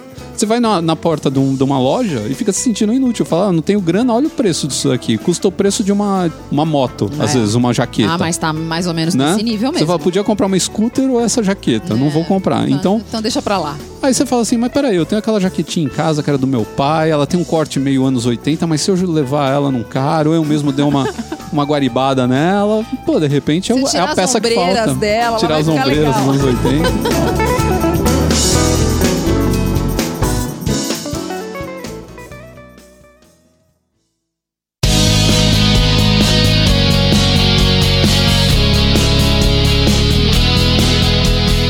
E agora a gente vai falar de um libanês de 54 anos que a gente adora. Não, não é nenhum líder de nenhuma seita islâmica, nem nada desse Graças tipo. a Deus que a gente não adora nenhum líder de seita. Não, mas parece, né? Um libanês de 54 anos. Quem que você pensa É quando eu falo isso? Keanu Reeves é libanês. É libanês. Ele não é americano? Ele não é americano. Keanu Reeves nasceu no Líbano, mas ele tem sangue havaiano. Ele tem uma mistureba ali que é uma coisa de Ixi. louco. Ele tem... é, Provavelmente odiado pelo presidente Trump se ele descobrir todas essas origens misturadas. Então, o pai dele é do Havaí, a mãe dele é da Inglaterra. Olha lá. Mas ele tem sangue chinês, ele tem sangue Ih, irlandês, ele tem sangue português Não, até. ixi, Maria. Se bobear, o Keanu Reeves fala português melhor que a gente, a gente não então o sabe. presidente Trump vetaria Keanu Reeves facilmente. Mas por que, que a gente vai falar do Keanu Reeves? Ah, porque John Wick, né? Não, John Wick, Neo, ele é tudo. Mas é interessante, o, o- a história toda. Mas eu gosto muito mais dele como John Wick do que como Neo, ah, é como que... Neo. Eu Não, acho que são dois é- personagens é- icônicos. Sim, são personagens icônicos, mas eu particularmente gosto mais do personagem dele de hoje do que eu gostei na época de Matrix. É, o John Wick é muito mais badass do que o. É, e o eu Neo, né, era meio bobo. quando, é, rolava umas dúvidas assim, tipo, É. ai, que babaca. Aí de repente ele era foda, aí você falava, nossa, que babaca de novo. Enfim. Bom, que seja. Na verdade, todo esse assunto aqui rolou essa semana, eu tava conversando com a Bárbara sobre o, Keanu Reeves, porque o Keanu Reeves é um fenômeno. Eu acho ele um fenômeno, ah, assim, de mídia, ele é um fenômeno, fenômeno É. dentro de Hollywood, É. como ator, como pessoa, porque ele, é- ele tinha tudo para as pessoas não gostarem dele, para ser um ator que as pessoas não iam eh, eh, comprar como o cara para fazer certas coisas. É. Ele tinha tudo para dar errado e o cara deu certo e as pessoas amam o, o Keanu Reeves. Não, e ele quando ele começou, ele começou com aquela meio aquela pechazinha de menino bonitinho, né? Ele não era bem um galã naquela época. Tô falando lá atrás, no começo mesmo. Final de anos 80. É, mas ele já tinha aquela coisa do ai, que menino bonitinho, sabe? Que as adolescentes gostavam e tal. E aquilo podia ter dado muito errado na carreira dele. Não, e ele fazia sempre papel de adolescente, mas ele já tinha vinte e tantos anos Ah, naquela mas é, época. ninguém Porque ele sabia, sempre né? teve essa cara, ele não envelhece, né? Tem outra- Não, outra coisa, é. teoria de que o Keanu Reeves é eterno, né? Já tem meme pra caramba. E isso é outra coisa interessante, como tem meme do Keanu Reeves por aí. E é, é engraçado, né? Que nem o pessoal tava citando aquele meme do Sad Keanu. Sad Keanu, né? Que é o ele sentado dando, tipo, milho pros pombos com uma Ah, cara de é, triste. É verdade, rolou isso uma E época. tem o do, do Sad Ben Affleck também, que é aquele que ele tá Ah, no- meu na Deus. entrevista do Nossa, Batman. mas não, eu acho que não dá nem pra comparar Ben Affleck com Keanu Reeves. Mas era o que Não os dá. caras estavam falando, é interessante. Como o do Ben Affleck, você acha ele um idiota naquilo. você fala, cara de babaca desse Ben Affleck. E do Keanu Reeves, você fica triste, você fica com dó dele. Tanto que existe o Keanu Cheer Day. Existe um dia pra você animar o Keanu Reeves. Eu acho que é 15 de maio, um negócio assim, que é o dia de animar o Keanu. Ah, então, os fãs dele entram nos fóruns. Precisamos animar mesmo. Keanu Reeves deve estar com os bolsinhos cheios de dólares. Mas ele é triste, ele é uma pessoa triste. As pessoas ficam mandando mensagens boas pra ele, coisa pra animar o Keanu, porque ele é um cara triste. Não, não acho que ele é um cara triste. É que ele Eu tem acho- aquele jeito, eu acho né? que de- ele, eu acho que ele é um cara muito low profile, assim, ele é um cara que parece que não, não tá nem aí de ficar passando uma imagem de olha como eu sou foda. eu então, isso é interessante. de Hollywood fudido, que deu certo, que ganha milhões. Acho que ele não tá nem aí pra isso. É, É a é- impressão que ele passa, né? Não sei. É interessante porque é difícil uma pessoa com uma carreira que ele tem, porque você parar pra pensar, ele já empla- emplacou filme pra caramba. É. Muita coisa. A gente tá falando de um mega sucesso que foi o Caçadores de Emoção no começo dos anos 90. E aquele filme é legal até hoje. É legal né? até hoje. É. assisti há um tempo atrás, achei demais É, filme. aquele filme é bom. É, a gente tem depois disso, daí a gente tem o Velocidade Máxima. Que também Que foi um blockbuster. Sucesso, é. É, a gente tem depois disso o Advogado do Diabo, que fez um baita Nossa, sucesso é mesmo, também. é. Dos três eu já acho mais fraquinho, assim. É, eu não acho É. tudo isso. O pessoal Não. fala por causa do Alpatino e tudo mais, mas não é meu filme Não predileto. sou muito fã de Al Mas depois a gente tem em sequência o Matrix, É. que era um filme que era um, um azarão. Ninguém, todo mundo falava isso daí vai ser, vai dar em, em merda, com certeza. E o filme fez um baita sucesso. Uhum. Né? Então você tem o Matrix, ó, na década de 90 o cara emplacou quatro filmes fortes. Não, e ele fez Pequeno Buda, alguma fez coisa o pequeno, Buda. fez o pequeno que Buda. é chatíssimo, mas que na época todo Ah, mundo comentou. Bernardo Bertolucci é um É. baita de um diretor. O filme tem um visual muito Tem, bonito. mas é só isso. Ah, né? mas ele também aparece cinco minutos no filme, né? Ah, eu ele, me lembro. ele faz o Siddhartha quando era jovem. Ah, eu assisti na época, não lembro mais nada. Quase então, dormi no filme. meu, mas o cara foi o Buda, o Neo, ele, ele é só deuses. Ele é só, só E agora mestres. ele é John Wick. E agora ele é John Wick, que é o mestre supremo É, de tudo, com né, cara? É o B10 supremo.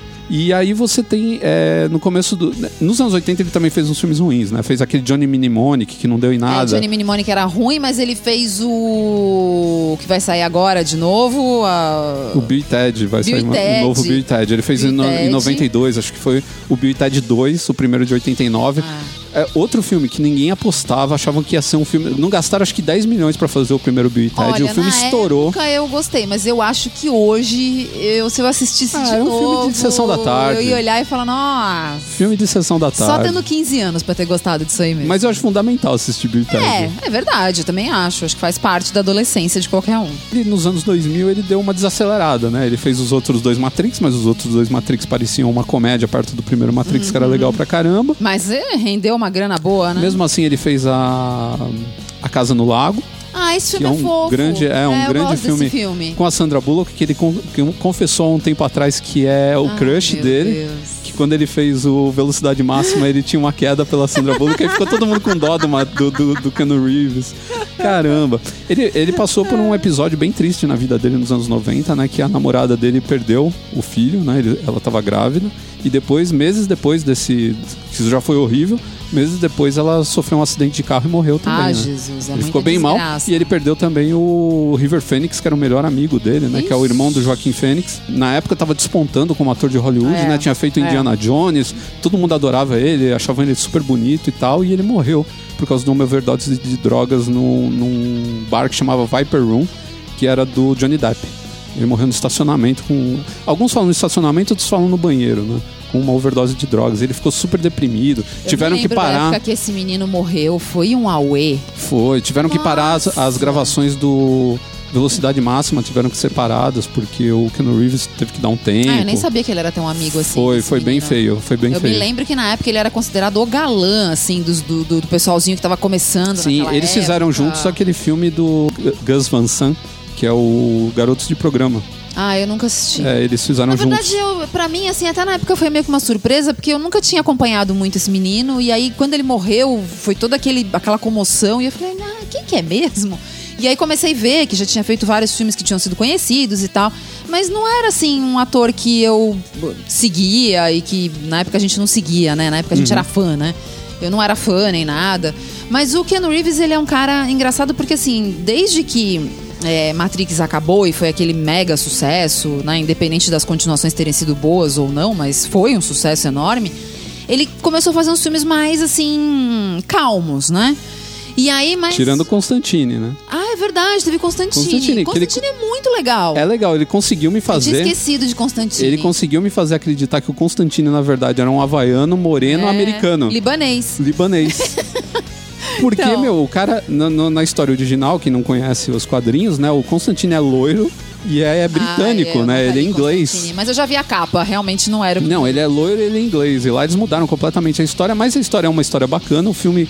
pra- se você esqueceu o Constantine dos quadrinhos um pouco, É, o filme é é bem legal. legal. O filme é bem legal. Então, e aí ele começou a fazer uns filmes que até tinham alguma repercussão, mas não eram o sucesso que foi Matrix. E aí você pensa, ah, acho que agora o cara tá ficando mais velho, vai começar a dar uma parada, vai fazer umas participações em série, essas coisas, né? E de repente veio John Wick. E eu lembro de desde que a gente assistiu John Wick, o primeiro, a gente assistiu tipo no Netflix, né? Foi. Sei aquela coisa bem, tipo, olha, um filme com o Keanu Reeves, vamos assistir? Play. Pô, aí quando o filme termina, você fala, pô, que filme foda!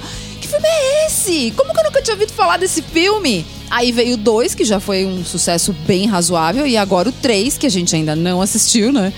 Mas que falam que é muito legal. Quando que você ia imaginar que o Keanu Reeves ia voltar a ser famoso? E o que é melhor, né? Em tempos que as pessoas nem assistem os filmes mais no cinema, né? E é muito importante que o John Wick tenha a mensagem que é dos pets. Não maltrata os doguinhos. Não, não, não mesmo. Não Isso maltrata aí, os doguinhos, que o John Wick vai atrás de você, você tá ferrado, meu amigo. Trata bem os cachorrinhos, os gatinhos, porque É. no- no- Os bichinhos não tem nada a É. ver com as suas frustrações na vida. lá nos Estados Unidos não é Luísa Mel, não, é John Wick É John lá. Wick. Oh, aí, aí é foda, hein? Porque... E já tá o fechado. Cara, e, o cara, e o cara atira de verdade, hein? É, que não, e- medo.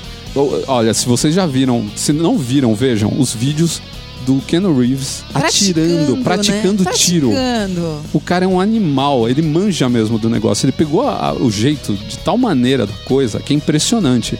O cara é muito bom atirando. Mas o Keanu Reeves tinha, né? Rolou uma história um tempo atrás, um bom tempo atrás, né? De que ele fazia laboratório. Lembra aquela vez que pegaram ele na rua? Na rua, tipo, ele tava. É, ele morou acho que três dias com os Então. mendigos. E ele falou que à é. noite ele ouvia os mendigos combinando de roubar o papelão que ele tava enrolado. Aí ele voltou lá. Não, você não sabe. Ele, sa- ele saiu, né? Ele falou: ah, tá bom, já fiz o laboratório e Mas tal. chega de dormir na Mas rua. aí ele voltou deu pra lá. mim, deu pra ele mim. voltou lá e levou todo mundo pra comer. Aí ele pensou que os caras iam falar assim: ah, a gente quer comer lagosta. Eles quiseram comer no McDonald's. Ele levou os caras pra comer no Meu McDonald's. Deus, essa parte da história eu não sabia. Você imagina o Keanu, Keanu Reeves sentado no McDonald's Minha com um bando de senhora. mendigo comendo McLanche Não, feliz. e também rolou na internet, rodou na internet pra caramba aquele vídeo que ele dava o lugar pra mulher Pra no senhora. metrô, né? Quer dizer, o cara pega metrô, tipo, meu, Não, é, é muito tá- gente como a gente. Ele é né? muito zen, realmente. É. Ele dá- tem que ser um cara muito zen. Tem um, um comercial que passaram no Super Bowl que é muito bom, que é de um desses sites tipo Wix, esses sites de você criar o seu próprio website, né? E ele é todo com o Keanu Reeves andando de moto no deserto. Aí ele para, ele acende uma fogueira e começa a fazer o website dele do lado da fogueira, sabe? Meu Deus, é umas co- gastaram, hein? Porque pra contratar ele não deve estar sabendo. Não, foi maior grana. Tem ele andando de pé em cima da moto, em cima da- do, do banco da moto, de pé no meio da Matrix, estrada. Matrix. Não, demais, assim, o comercial é muito divertido. E no final ele joga o notebook na fogueira. Essas coisas muito de cara descolado, sabe? É muito bom Ah, o comercial. E isso é legal também. Ele é um cara que não se leva muito a sério. Ele não, ah, não, isso aqui eu não vou fazer porque vai queimar ah, meu o, filme. O Keanu Reeves, é, ele, ele tá meio que hum, representando toda essa nova classe de pessoas cinquentonas, né? Porque hoje a gente meio que tá redefinindo tudo. Né? Então a gente não tava falando do bloco anterior de nova forma de consumo, a gente também tem uma nova forma de viver hoje, né? Hoje você com 30 anos, você não é mais o tiozinho que era quando a gente era criança, né? Que você falava, ah, fulano tem 36 anos, nossa, é um velho que só usa suéter e, e- e blusa por dentro da É. calça com o cinto pra fora. Não, não é mais assim. Então, o cara de 50 e poucos anos hoje, ele é um cara ativo, ele é um cara que pratica esporte, ele tem hobby, ele gosta de, sei lá, de cozinhar, de andar de moto, É, de fazer o uma hobby porção de dele são as legal. motos e ele tem uma marca de moto Então, invocadíssima. olha lá que coisa simples, é uma É. marca de moto. E ele tinha uma banda até 2003. Então, então eu acho que é- é- é- ele é o exemplo do que essas, essa nova velha, né? Porque a gente é a velha geração e ele também, porque ele ainda é mais velho do que a gente Uhum. aqui. Mas que já Mas tá é geração com- X também. Então, mas que já tá com esse estilo de vida já mais moderno, já, né? Que Sim, completamente. toda a medicina, tudo que a medicina pode proporcionar pra você em termos de saúde, né? Então, assim, é um cara que tá envelhecendo com uma certa dignidade, porque ele ainda continua um cara bem. Sim, não, não você um não cara fala. jovem, ele tem as suas É. rugas, mas não é nada que você fale, Não, nossa, que acabado. Tirando né? a barba ali, que ele é, ele é o mestre da barba falhada, né? O É, Keanu Reeves. é verdade. Se você tem barba falhada e você tem, tem tá tem chateado por problema, causa disso, não tem problema. vai ver as fotos É. do, do cara que você Faça não vai ficar mais. É, com a sua barba. ele não tá nem aí que a barba dele é falhada tal, mas eu acho que se ele desse um tratinho naquela barba, ele dava também uma remoçadinha e tal. Então, Mas eu- é, uma coisa que a gente tem ele que falar essa coisa aqui- cool, né? Dele ser o cara cool que todo mundo quer ser com a idade dele. É, ele é meio que um Steve McQueen de hoje em dia, assim, guardadas as devidas É, proporções. É. Mas ele também tem o lance de estar sempre todo de preto. Ele usa terno com bota de, de escalada, com, com hiking boot, Uhum. É. sabe? É muito é, Ele louco. acabou construindo um estilinho dos colex dele. Dele, né? É. assim, que tipo, passa por todos os radares de moda. Tipo, é o Keanu, Keanu Reeves. Não, ninguém fala mal do- daquilo, É. Ninguém né? vai olhar e falar, você é, É, ridículo. meu, é o estilo do cara. Ele Não, conseguiu. John Wick. É, conseguiu. John Wick. conseguiu construir isso daí ele. de tal maneira que é, ele passa batido, ninguém mais critica ele. E muitas vezes ele tá muito bem vestido mesmo. É verdade, eu acho bem legal assim o jeito que ele Não, aparece. outro nos- dia eu vi uma, eventos. uma matéria falando sobre isso, tinha várias fotos dele desde os anos 90, assim, tem umas partes muito legais, assim, que ele soube mesmo encarnar a moda da época sem ser um cara escroto. E é engraçado, né? Se você me dissesse quando eu tinha lá meus. Eu devia ter 15, 16 anos quando eu assisti Bill e Ted 2, que o um eu acho que eu nunca cheguei a assistir, eu não me lembro.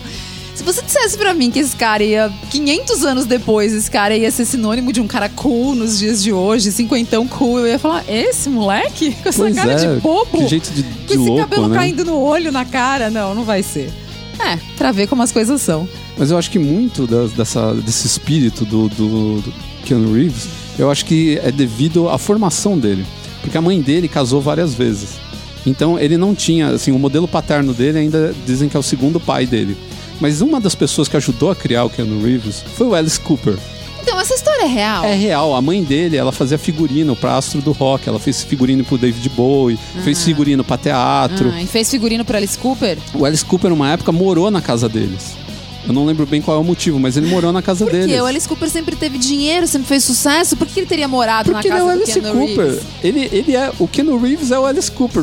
Se, se alguém falar pra você, ó, o Keanu Reeves tá morando na casa do, do, do cara que foi amigo dele na faculdade, você acredita? E eu, Bom, uma coisa é certa, né? A gente acompanha é, o, que- o Alice Cooper é, nas redes sociais e acaba vendo documentários, às vezes que ele participa e tal. Ele, ele é um cara, assim, ele já tem seus, sei lá, 70 e não sei quantos Sim. É. anos. Ele é um cara de uma mente aberta, assim, moderno demais. não, eu tenho certeza que o Alice ver Cooper ele. contribuiu com a Não, formação do, do tomara, Keanu tomara Reeves. que, tomara que tenha contribuído. O pequeno Foi- Keanu- É uma boa pessoa. O pequeno Keanu ficava, Alice. ficava lá assistindo os ensaios. Ele Alice. falava que ele tentava tocar baixo, ele era criancinha, tentava É. tocar baixo. E o Alice Cooper falou que ele e o Keanu Reeves faziam um vômito artificial e davam um susto na empregada. Então pra você ver, isso daí é a formação do É, cara. é Você imagina, bom, você tem um cara que é tipo um tio seu e é o É Alice só o Cooper. Alice Cooper. Cara, que demais, demais, isso. muito. E eu achei muito legal que ele foi no programa do Stephen Colbert há pouco tempo, né? E o cara perguntou pra ele, falou assim: "O que você acha que acontece depois que a gente morre?" E ele deu uma resposta super simples e super legal. Ele falou: "Tudo que eu sei é que as pessoas que nos amam vão sentir a nossa falta." É, é, mas ele tem toda a razão, né? A gente Não, mas- fica pensando pra onde vamos, o que a gente não tem como saber, não é isso? Sim, então o cara, ele assumiu a ignorância dele sobre esse assunto, Uhum. que eu acho que é uma coisa muito dele, assim, você vê as entrevistas dele, ele é um cara muito simples e muito centrado. Essa resposta, ela deixou bem claro.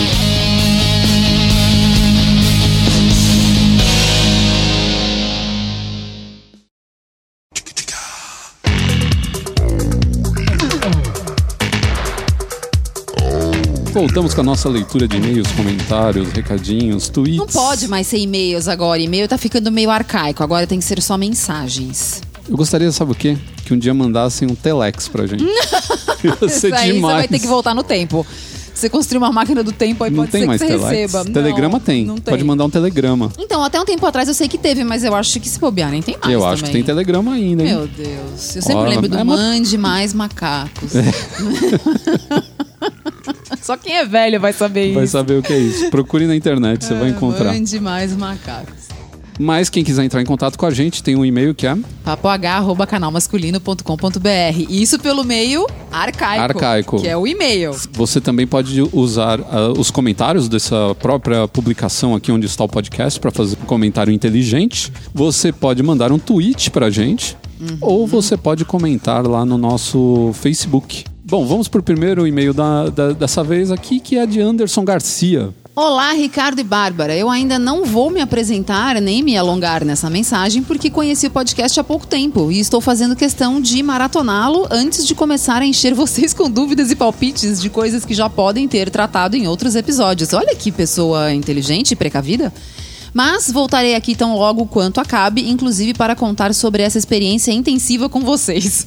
Eu só vou falar uma coisa, que esse, esse parágrafo que ele usou para falar tudo isso, ele poderia ter usado para se apresentar.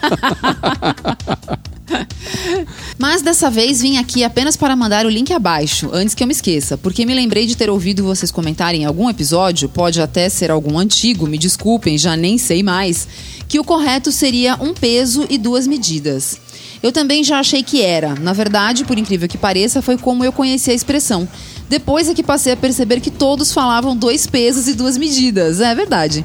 Achei que a minha versão fazia muito mais sentido, até que me convenci de que não, porque a ideia é que você deve pesar dois objetos diferentes com a mesma medida. Enfim, talvez lendo o link abaixo fique mais claro. Um abraço do recém-padrim e já fã, Anderson. E aí ele mandou o link aqui, um link da Veja e tal, né? É, então, eu tava lendo essa matéria da Veja e realmente eles provam por ali que existe, inclusive, na Bíblia, citações de dois pesos e duas medidas. Ah. O que que acontece? Quando a gente usa o termo um peso e duas medidas, a gente tá sendo meio sarcástico. Então, o cara faz uma coisa e tem duas medidas diferentes para aquilo, né? Duas atitudes diferentes. Você fala, olha, isso daí é um peso e você tá atribuindo duas medidas aí, né? Você tá fazendo dois, duas atitudes diferentes. E na verdade, a expressão real, ela diz para você, na verdade, ponderar sobre aquilo. Então ela fala, se são dois pesos, você deve usar duas medidas. Eu vou ser bem honesta que eu vou me abster de dar uma opinião sobre É. esse assunto, porque é uma expressão que eu não costumo usar. No meu, nu- nunca costumei usar. Então É, nunca mas é mais parei ou menos pra pensar isso. sobre esse assunto. É mais ou menos isso. Então, é, o certo é você não ser, é, não falar isso com um tom de galhofa. É você Uhum. falar sério e fazer a pessoa refletir sobre o negócio. É. Por isso que tem na Bíblia. Nossos leitores são sempre cultura. Então tá certo, eu leitores corrigi. não ouvintes. Quer dizer, leitores. Eu corrigi no final de um podcast, mas eu tava errado. Olha que coisa horrível. Eu passando informação errada para os nossos. Sorry. Outro recado aqui foi mandado por Anderson Canale Garcia. Ele falou sobre o chapéu do Indiana Jones, brevemente citado no episódio, reza a lenda que foi feito aqui no Brasil, Chapéu Scuri, em Campinas. Sempre ouvi essa lenda porque cresci lá. E vi que no site da fábrica eles sustentam essa história. Uh. Sou louco para ter uma, mas realmente não consigo imaginar uma situação onde consigo usar. É, é, realmente a gente falou do chapéu do Indiana Jones, né? E ele é um, ele é um Sim, chapéu eu com- comentei justamente isso, né? De, de não ser uma, uma peça tão fácil de usar. E aí você falou, não, mas o chapéu de Indiana Jones é um chapéu Panamá, né? Isso. É sim, mais simples. É, ele é um de. Panamá, ele é Mas feito. mesmo assim, vamos É. falar a verdade, não é uma coisa comum de você ver os homens usando por aí, né? Sim. Eu não sei como começou essa história da, da- do Chapéu Escuro aí de Campinas falar que foi dele. Uma vez eu vi falar que o chapéu era realmente brasileiro, disse que era de uma. eh, da figurinista e ela tratou ele, deu uma amassada nele, encheu de poeira para ele ficar com aquela, aquela aparência de velho.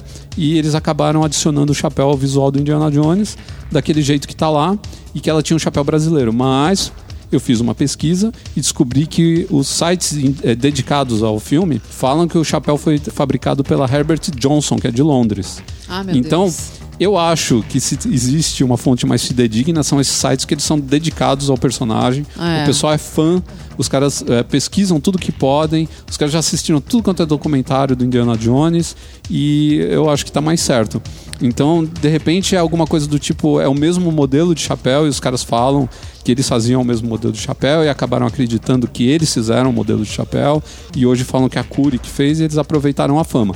Do mesmo jeito que Bauru fala que o Bauru nasceu lá e na verdade ele nasceu aqui em São Paulo. É. Né? O, o lanche. É, sempre rolam gente- umas lendas urbanas que é, É. difícil de, né? Porque se mistura com o tempo e as pessoas vão passando adiante, e fica mais difícil de saber o que que é verdade ou não, né? né? Mas o próprio Bauru, se você é, vê contando a história, o cara que. que Lá no Ponto Chique? lá no Ponto Chique, o cara que fez o lanche mesmo, ele mesmo contando a história, por que, que ele juntou aquelas coisas e tal, você vai ver que ele sentou ali no balcão e, tipo, começou a juntar as coisas pra ver no que que dava.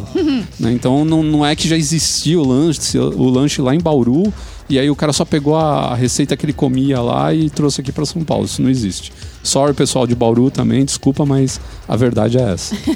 o apelido do cara era Bauru, né? A gente contou já essa história aqui também em algum outro podcast.